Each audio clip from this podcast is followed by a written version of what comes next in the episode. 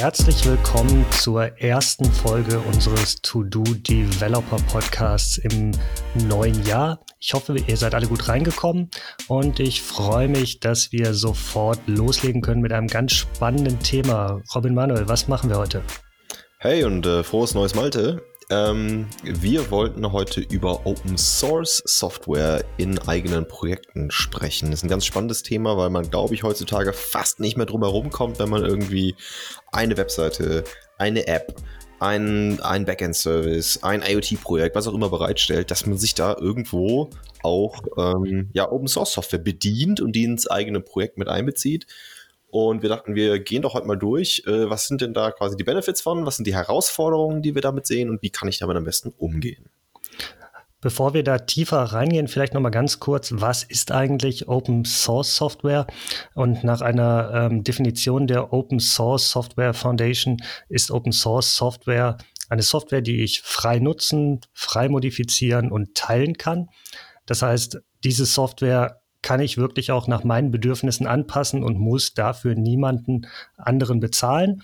Und wie du gerade schon gesagt hattest, gibt es da doch noch vielleicht den ein oder anderen Haken, gerade auch was die verschiedenen Lizenzformen betrifft. Aber da steigen wir später tiefer ein.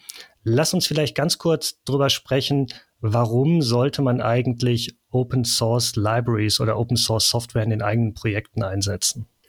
Na, für mich ist das erstmal ganz klar der Benefit, dass da ja jemand anders Code geschrieben hat, den ich im Zweifel nicht schreiben muss. Also ich habe das ganz oft, ich weiß ich nicht, ich suche dann, wie macht man denn in React jetzt einen Datumsselektor oder sowas und dann hat das schon irgendjemand geschrieben und im besten Fall eben diesen Code öffentlich zur Verfügung gestellt, sodass ich das auch einbauen kann. Ne? Also es ist, nimmt mir in der Regel Arbeit ab und vielleicht war da auch jemand kreativer oder hat eine bessere Designader als ich, hat es ein bisschen schöner gemacht. Und dann kann ich mich da eben irgendwelchen Komponenten bedienen, die andere mir zur Verfügung gestellt haben. Ja, du sagst es gerade, ich muss ja nicht immer das Rad neu erfinden. Es gibt halt viele Dinge, die sind einfach schon gemacht und die brauche ich immer wieder. Und dann kann ich da auch auf das Wissen von anderen und gerade bei Open Source Software auch auf eine Community von anderen zurückgreifen. Es gab ja mal eine Zeit, da ähm, konnte ich solche Bibliotheken auch häufig als kommerzielle Bibliotheken irgendwie beziehen. Aber ich habe das Gefühl, das geht immer weiter zurück und häufig finde ich für bestimmte Funktionalitäten, die ich in eigenen Anwendungen brauche, gar keine kostenpflichtigen Bibliotheken mehr, sondern tatsächlich eine große Masse an Open Source Software, die ich kostenfrei in meine eigene Applikation einbinden kann und dort nutzen kann. Ähm, das ist natürlich ein großer Vorteil, weil dann natürlich auch bei der Entwicklung keine weiteren Kosten anfallen. Ich muss lediglich berücksichtigen, welche Lizenz dahinter steht und kann dann einsteigen. Genau, also ich glaube, es gibt das schon noch, dass es so bezahlte Libraries oder sowas gibt, aber ich glaube, also ich teile da auch deine Ansicht, dass das wird weniger. Und das liegt wahrscheinlich daran, dass so viele Anbieter von, von Libraries, von Software, von Plugins so ein bisschen das Geschäftsmodell geändert haben. Ich habe letztens einen ganz interessanten TED-Talk gesehen, den werde ich auch unten in der Beschreibung von diesem Podcast mal verlinken. Der hieß, glaube ich, irgendwie sowas wie uh, How to Create a Business Around Open Source Software. Und das war, der war vom Gründer von MySQL, so ein bisschen beschreibt, wie kann, also was gibt es denn für Businessmodelle generell drumherum, um solche Libraries, um solche Software, die man eben äh, vertreibt. Und ganz, ganz viele Firmen wechseln ja dazu, dass sie den Code und die, ähm, die Technologie an sich kostenlos zur Verfügung stellen und bieten dann sowas wie, wie Premium Support an, der dann bezahlt ist. Oder wenn sie irgendwelche Features quasi auf Anfrage entwickeln wollen, lassen die sich dafür bezahlen. Da gibt es ja ganz verschiedene Modelle man kann sich auch sponsern lassen und sowas. Ähm, und das hat natürlich einen großen Vorteil, dass ich in mein Produkt viel mehr Transparenz reinbringe, weil ich meine, der Name Open Source sagt ja schon, mein Quellcode ist offen, da kann jeder reingucken.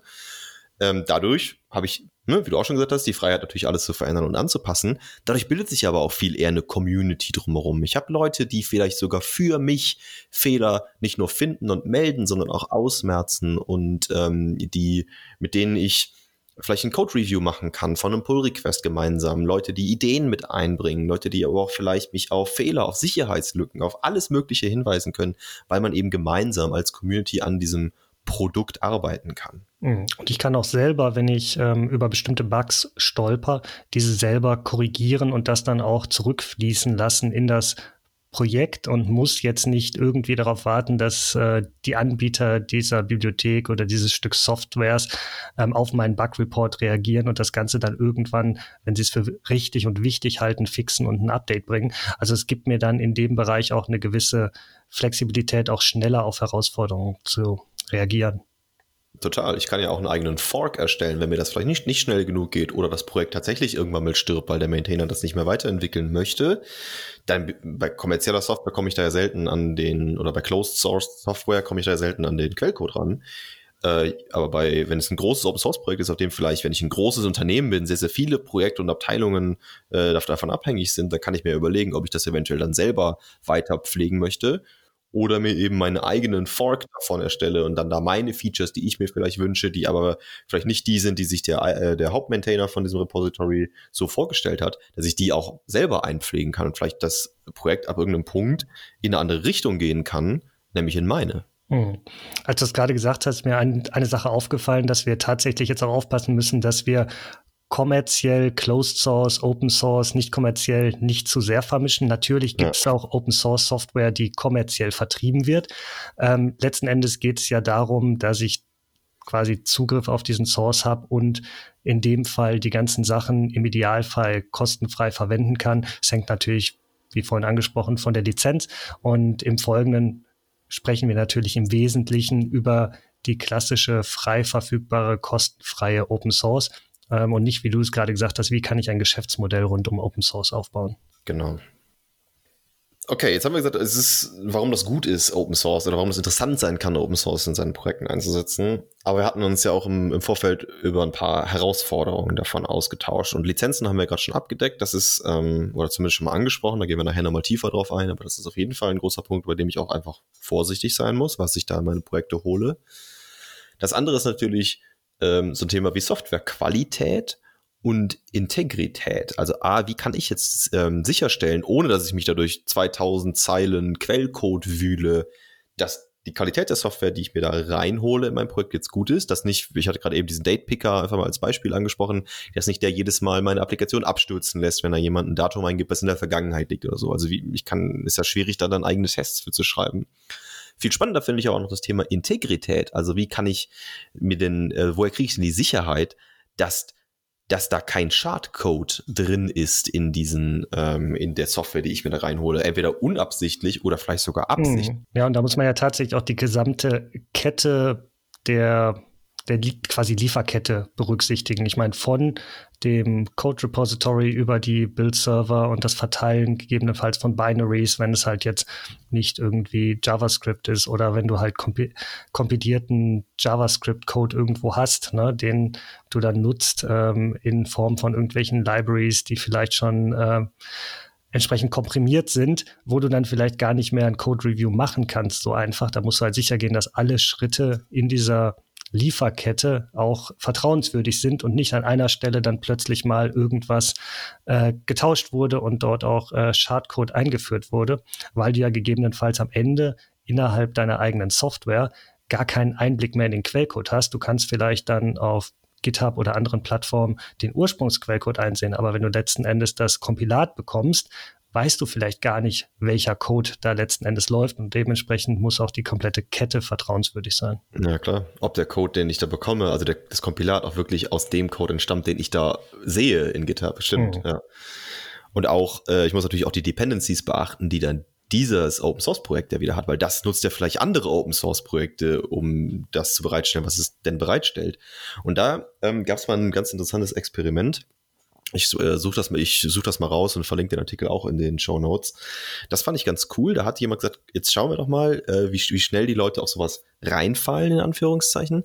Der hat nämlich einfach ein winziges Open Source Projekt geschrieben, irgendwie, ich glaube, das war irgendwas, was die Logs einfärbt, äh, irgendwie, irgendwas, was es halt für einen Entwickler ein bisschen einfacher macht, so eine Applikation zu debuggen. Ein ganz kleines Projekt. Hat da aber, es war auch ein, war, war ein JavaScript, so ein äh, NPM-Package, mhm. hat da aber absichtlich ähm, Schadcode äh, reingefügt, nämlich hat alles, was da irgendwie die Logs ausgeben und so, gegen seinen Webserver ähm, gepumpt.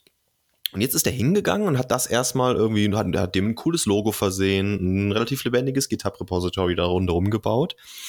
Und um das zu verbreiten, ist er hingegangen und hat dieses kleine Tool in ganz populären Repositories, also bei irgendwelche Open Source Projekte, die ganz, ganz, ganz viele Leute in der Mobile App, in der Webwelt oder wo auch immer verwenden, hat dort über einen Pull Request vorgeschlagen, hey, ich kenne da ein cooles Tool, was die Logs noch ein bisschen äh, aufräumt, hat also quasi selber den Code beigesteuert, seine Software mit dem Schadcode als Dependency in diese ganz großen Frameworks mit reinzuziehen und ist dabei ganz vielen auch mit durchgekommen und hat das dann irgendwie nach einem Jahr aufgelöst, hat zum Glück dann halt keinen Schabernack mit diesen äh, Logs betrieben, die er gegen seinen Server gepumpt hat, aber konnte damit halt quasi aufzeigen, wie leicht es quasi auch ist, da irgendwie, dadurch, dass man selber als Open Source Contributor auftritt und Gutes im Sinn hat, da seinen eigenen geschriebenen Chartcode auch in ganz, ganz große und bekannte Frameworks und Libraries zu bringen. Hm, und das sind dann Sachen, die fallen dir gegebenenfalls gar nicht auf, wenn du es nicht im Vorfeld ähm, im Rahmen des Entwicklungsprozesses schon geprüft hast. Ich meine, ich denke jetzt an so eine JavaScript-Library, die dann vielleicht sogar prüft, okay, laufe ich auf Localhost, dann mache ich gar nichts und sobald ich dann auf dem Webserver laufe, dann äh, fange ich an, die Logs an irgendwelche Server zu schicken und vielleicht merkst du das dann letzten Endes gar nicht. Also es ist schon wirklich ein sehr äh, gruseliges Szenario, weil man da tatsächlich immer ein bisschen naiv auch, also wenn ich zumindest auf mich äh, mich beziehe, geht man da meistens ein bisschen naiv dran, wenn man solche Libraries neu einbindet, dass man dann sagt, ja, die hat äh, so und so viel äh, Sterne irgendwie auf GitHub und äh, ganz viele Leute nutzen die. Das kann ja nicht verkehrt sein. Und ich glaube, das ist genau mhm. das, äh, was dort in dem Experiment auch ausgenutzt wurde, dass die Leute gesagt haben, ja, wenn das so viele nutzen, dann muss es ja gut sein. Ja, klar. Und selbst wenn ich irgendwie sage, ich mache ein Review von dem Code, den ich da nutze, muss ich ja theoretisch auch ein Review von dem Code machen, den also der Dependencies ist von dem Code, den ich, den ich reviewen will. Und das ist ja fast nicht zu bewerkstelligen mhm. mit reiner menschlicher Hilfe. Das sind ja, das sind ja Millionen von Zeilen von Code. Aber da kommen wir schon ganz gut zu der nächsten Herausforderung. Das ist nämlich ähm, ja Updates und Pflege von so einem Ding. Also wer ähm, ich muss mir natürlich angucken, bevor ich die Entscheidung treffe, mir so ein Open Source Projekt in mein, in mein Projekt mit reinzuholen wie schnell werden denn solche, solche Sicherheitslücken gefixt, wenn die denn dann auftauchen, ne, wenn das jemand hat? Also, und das geht natürlich einher mit, äh, wer betreibt das Ganze? Ne? Ist das eine Einzelperson und wenn der gerade drei Wochen im Mallorca-Urlaub ist, dann muss ich halt warten, bis der, also muss ich halt drei Wochen lang mit dieser Sicherheitslücke rumlaufen. Ähm, oder mache ich dann lieber mal, mal für alles meinen eigenen Fork oder ist da vielleicht sogar eine große Firma dahinter? Ja, und gerade wenn ich dann meinen eigenen Fork habe, dann muss ich gegebenenfalls auch die ganzen äh, Package Manager selber irgendwie hosten, weil ich das vielleicht in meinem Bildprozess automatisch einbinden möchte und nicht immer manuell ein Bild des Codes machen möchte, um das in meine Anwendung zu importieren. Also von daher ist das vielleicht auch gar kein Workaround, sondern du bist tatsächlich auch darauf angewiesen, von dem Hauptrepository ähm, gebaute äh, Packages zu verwenden, sondern hast da gar nicht die Möglichkeit, was eigenes zu betreiben, wenn du nicht eine bestimmte Unternehmensgröße erreicht hast. Es gibt natürlich Unternehmen, ja. die sagen, hey, ich habe jetzt irgendwie meinen eigenen meine eigenen Package-Server äh, und äh, baue von allem einen separaten Fork, den ich selber Security reviewen kann und maintainen muss und dann gegebenenfalls Updates aus dem Hauptprojekt dann wieder zurückportieren muss gibt es natürlich alles, geht alles, aber das ist ja gerade in kleinen Projekten etwas, was tatsächlich jenseits von einem äh, überschaubaren Aufwand ist. Ja, ja, ist total unrealistisch. Das ist irgendwie alles, was kleiner ist als ein riesiges Enterprise, das irgendwie stemmen kann und ein Entwickler für bereitstellt. Dafür gibt es natürlich dann irgendwie so Foundations und das finde ich immer einen ganz guten Ansatzpunkt. Ähm, wenn ich mir so ein Open Source Projekt angucke, äh, wenn, äh, also ganz große, populäre Open Source Projekte ob die nicht eventuell irgendeiner Foundation angehören, also dass da nicht nur irgendjemand nicht ähm, Besitzertum mehr drauf anmelden kann auf diese Software, sondern dass man auch sagt, es gibt ja ganz viele Foundations, die validieren dann so den Reifegrad eines Projektes. Das heißt, die vergeben dann quasi so Ratings, im Prinzip wie eine, wie, eine Ratingagentur in der Finanzwelt auch, vergeben die halt ein Rating. Wie aktiv ist das Projekt? Gibt es da eine gesunde Anzahl von Maintainern? Ähm, ja, sie werden da regelmäßig äh, Bugfixes und Security-Patches eingerollt und solche Geschichten. Und dann kann ich mich eventuell auch, wenn ich da vorsichtig sein möchte, an solche äh, Foundations halten und deren Ratings mir eben dann äh, ja, anschauen und als Basis auf meine also als Basis für meine Entscheidung werden lassen. Mhm. Und bei manchen Projekten stehen ja auch teilweise Unternehmen dahinter, die ähm, selber auch Abhängigkeiten von diesem Projekt haben oder die dieses Projekt irgendwann gegründet haben, weil sie intern etwas entwickelt haben, was sie dann letzten Endes der Community als Open Source zur Verfügung stellen wollen. Und gerade da ist gerade auch die Wahrscheinlichkeit sehr hoch, dass dort Probleme sehr schnell ähm, gefixt werden, da natürlich diese großen Unternehmen ähm, nicht länger mit solchen Sicherheitslücken leben können. Wichtig ist natürlich, dass diese dann nicht irgendwie noch so ein Schatten-Repository haben und letzten Endes den Source Code aus ihrem eigenen Repository nur ja. als ähm, Abfallprodukt Open Source stellen, sondern tatsächlich auch wirklich Open Source mit der Community gemeinsam das Ganze vorantreiben. Da gibt es solche und solche Beispiele, aber da muss man natürlich ein bisschen drauf achten. Klar, da gibt es natürlich auch, also ein ganz prominentes Open Source Projekt ist zum Beispiel Angular, ne? Das ist das Web äh, Single Page Application Framework, wo ja riesengroß prominent Google als Firma einfach hintersteht. Und alles bei Google läuft auf Angular. Das heißt, ich kann mir relativ sicher sein, dass die ein sehr großes Interesse haben, das noch lange zu pflegen und auch Enterprise-ready zu machen und so weiter.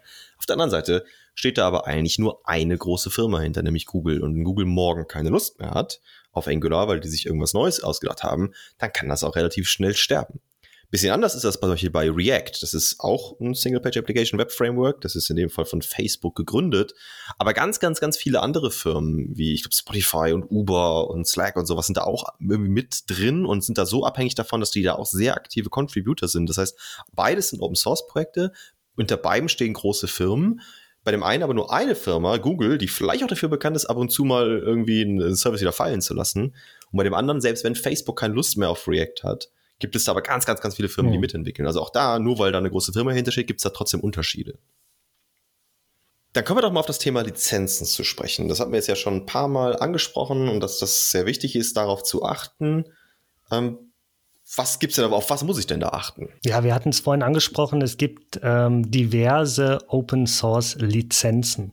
Ähm, eine Übersicht findet man im Web, zum Beispiel bei der Open Source Foundation oder auch auf anderen Webseiten. Die haben einen sehr guten Überblick gegeben, welche Lizenzen gibt es da. Natürlich wird kaum jemand alle Lizenzen lesen. Ähm, von daher ist es wichtig, erstmal grob zu unterscheiden, welche Kategorie von Lizenz habe ich. Da kann man ganz grob unterscheiden in sogenannte Copyleft-Lizenzen oder sogenannte Permissive-Lizenzen. Äh, ähm, die sind eher tolerant, was die Nutzung betrifft, wohingegen Copyleft-Lizenzen eher strikt sind, was die Vorgaben betrifft, wie die eigene Software letzten Endes lizenziert werden muss, wenn man auf Basis von Open Source Projekten mit einer Copyleft Lizenz arbeitet. Beispiel für solche Copyleft Lizenzen sind dann die GNU Lizenz oder GPL Lizenzen, die verlangen, dass letzten Endes die Software, die ich auf Basis einer so lizenzierten Open Source Software baue, auch unter die gleiche Lizenz fallen muss und dementsprechend auch veröffentlicht werden muss und dann auch anderen Unternehmen oder anderen Developern zur Verfügung gestellt wird. Was natürlich im Falle eines kommerziellen Unternehmens schon geschäftsschädigend sein kann. Wenn ich jetzt ein großes Softwareprojekt baue und letzten Endes am Ende gezwungen werde, dieses wiederum Open Source und allen kostenfrei zur Verfügung zu stellen.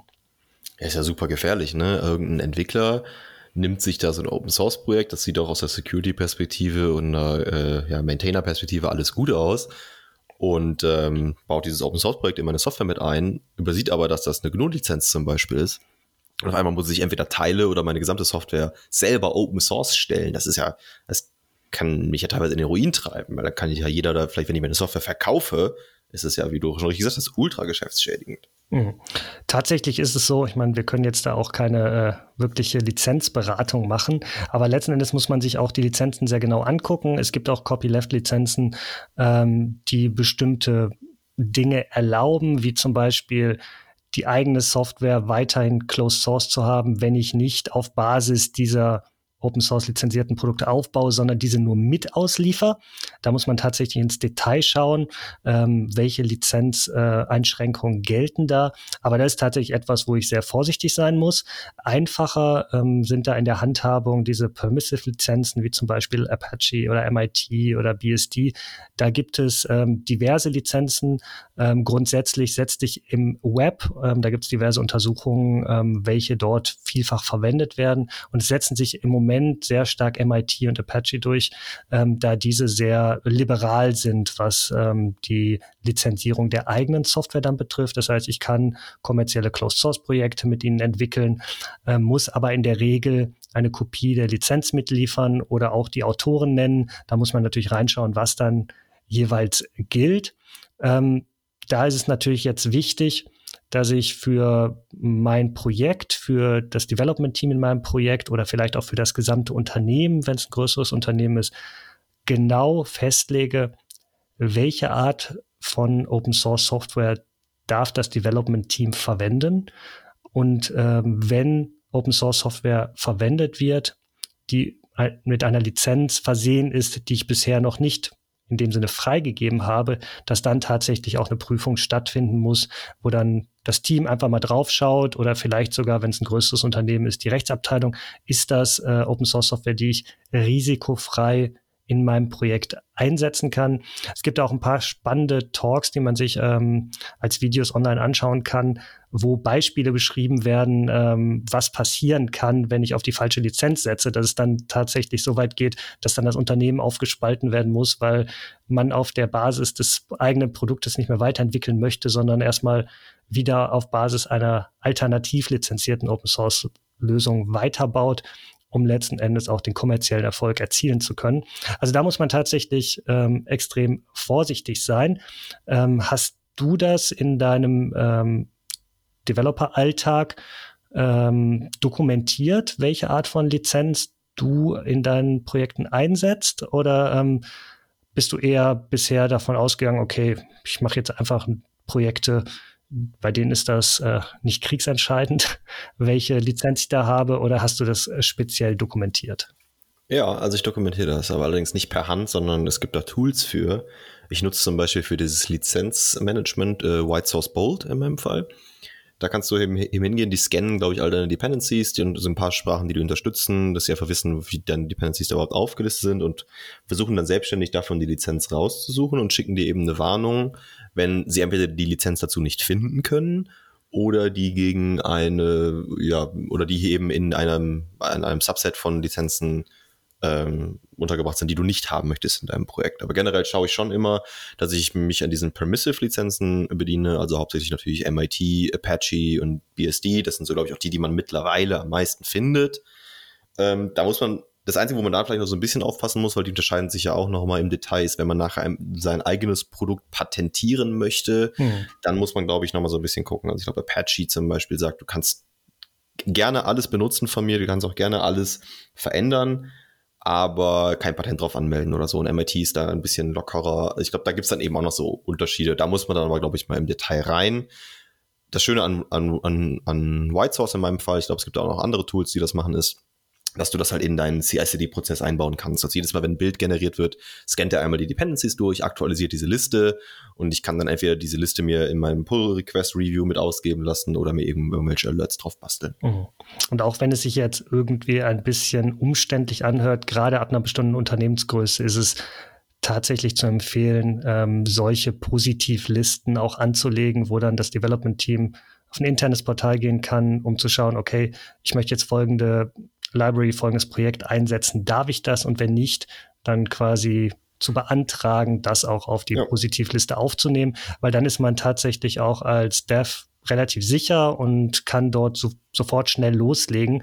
Und äh, wenn es da tatsächlich dann äh, einen oder einen Beauftragten für das Thema gibt, die sich mit den Lizenzen ein bisschen mehr auseinandergesetzt haben, geht auch so eine Prüfung relativ schnell, weil das sind ja bei MIT Apache 2.0 zum Beispiel sind das ja standardisierte Lizenztypen. Das heißt, man muss sich da nur einmal einlesen, einmal mit beschäftigen und dann kann man letzten Endes auch die Entscheidung relativ schnell treffen. Ist das eine Lizenz, ähm, die du verwenden darfst oder nicht? Ja. Jetzt gibt es aber neben Lizenzen und äh, Scannern, die nach irgendwelchen Lizenzen suchen, natürlich auch das Thema Security. Und äh, das ist eigentlich ganz ähnlich, weil auch da gibt es natürlich Scanner, die nach irgendwelchen Security-Schwachstellen und sowas suchen, weil da muss man ja auch gucken, hole ich mir nicht irgendeine Security-Schwachstelle mit in mein Produkt, die ich ja vielleicht gar nicht kenne. Mhm.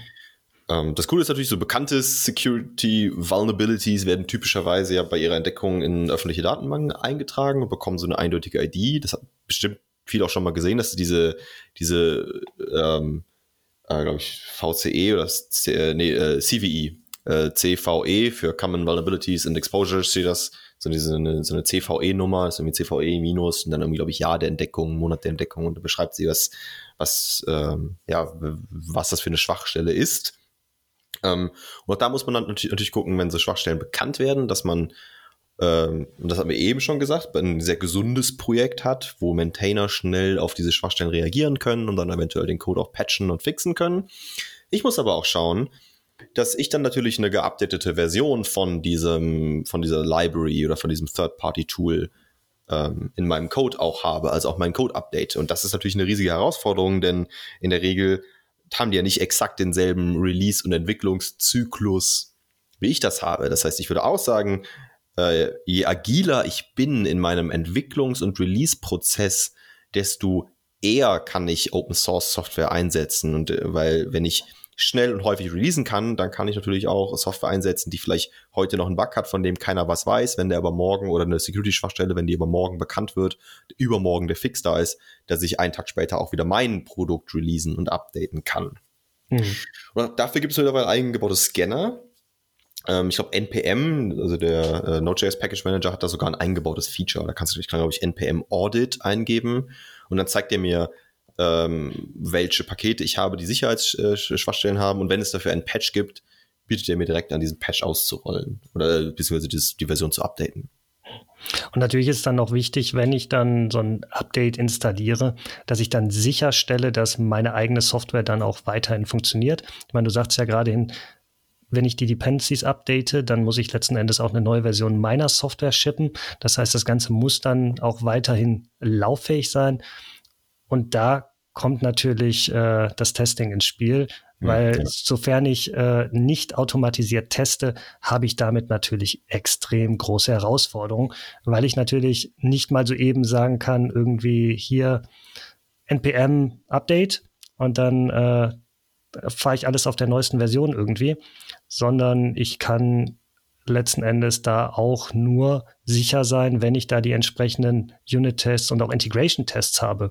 Wenn ich dort vielleicht externe Dienste einbinde, deren SDKs dann Aktualisierungen erfahren, da muss ich natürlich sicher gehen, dass weiterhin meine Software als Ganzes weiterhin funktioniert, obwohl ich da an der eigenen Funktionalität gar nichts verändert habe, sondern letzten Endes eigentlich nur einen Security-Fix einspielen wollte. Ich kann aber nicht sicher sein, dass vielleicht in dem Umfang dann auch bestimmte Dinge anders funktionieren, weil manchmal verändert sich natürlich auch äh, hier und da das Verhalten bestimmter Bibliotheken, wenn vielleicht ähm, auch funktionale Fehler gefixt wurden im Rahmen des Security Updates. Ja, absolut. Das ist, das ist ein sehr, sehr guter Punkt, den du ansprichst. Ich glaube, es ist generell, wenn ich ne, Open Source, also wenn ich auf diese ganzen Security Patches und schnellen Updates reagieren können muss, muss ich in der Lage sein, auch meine Software sehr, sehr schnell abzudaten und ausrollen zu können. Und dafür muss ich natürlich in der Lage sein, vollautomatisierte Tests zu haben, damit ich genau das habe. Ich muss sicher sein können, ich mache ich mach irgendwie ähm, einen neuen Branch, update diese, äh, diese Third-Party-Library, die den Security-Fix mit sich bringt und muss sofort sagen können, ob meine Software noch genauso funktioniert wie vorher. Ja, finde ich, finde ich ganz, ganz wichtig.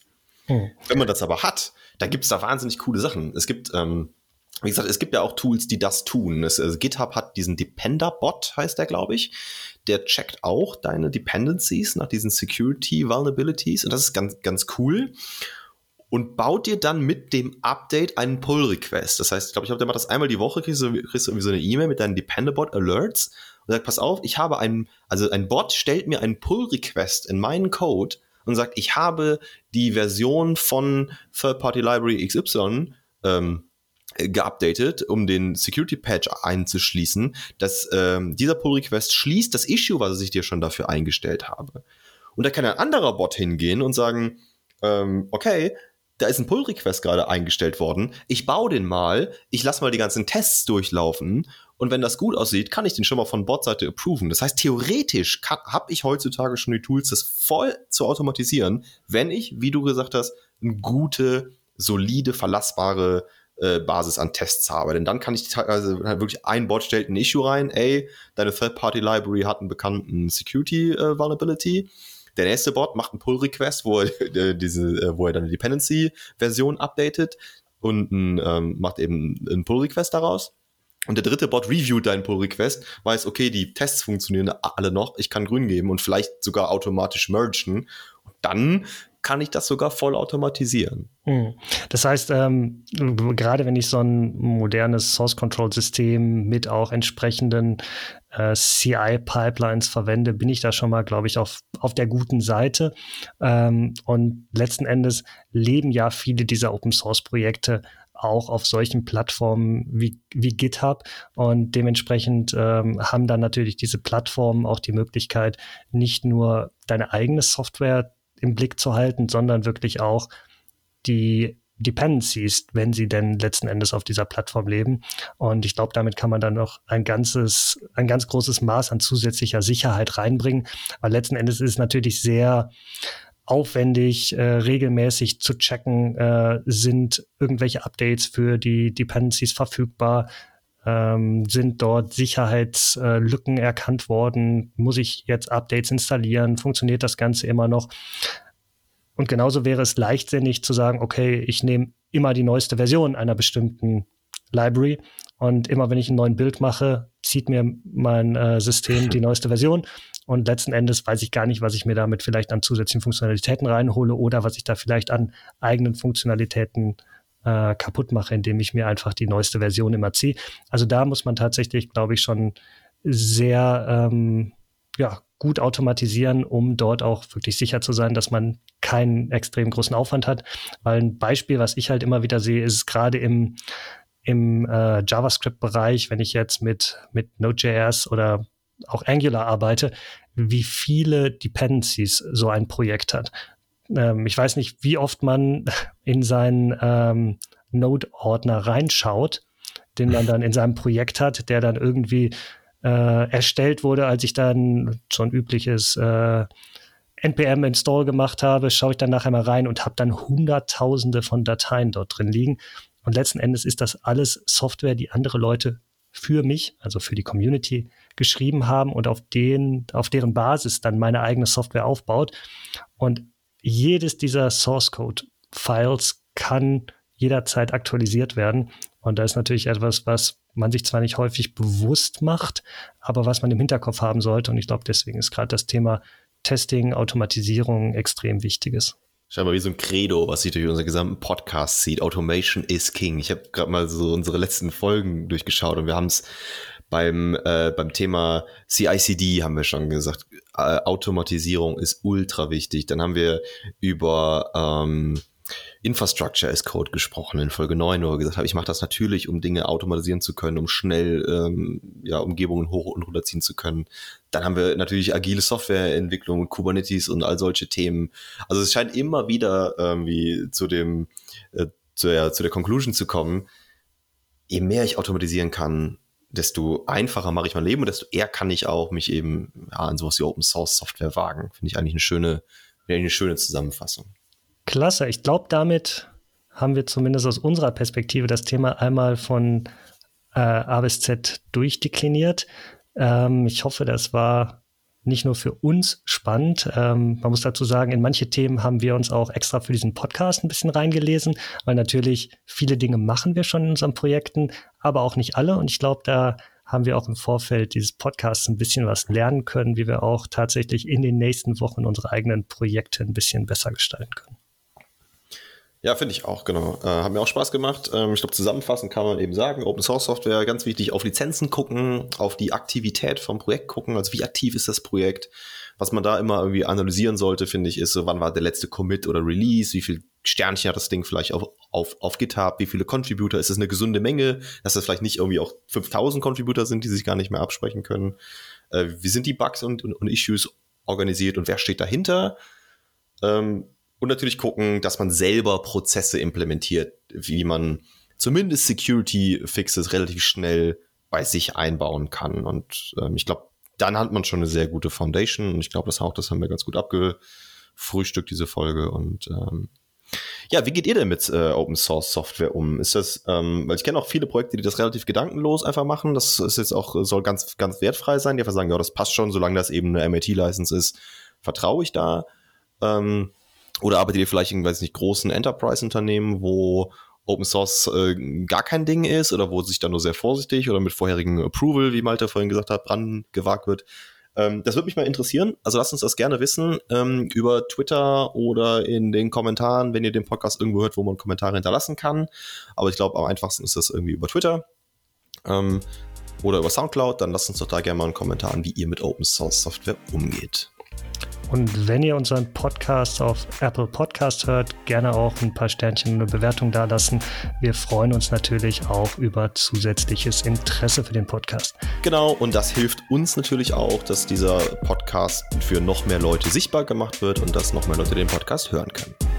In dem Sinne, Malte, vielen Dank dir und bis zum nächsten Mal. Mach's gut. Bis bald. Ciao.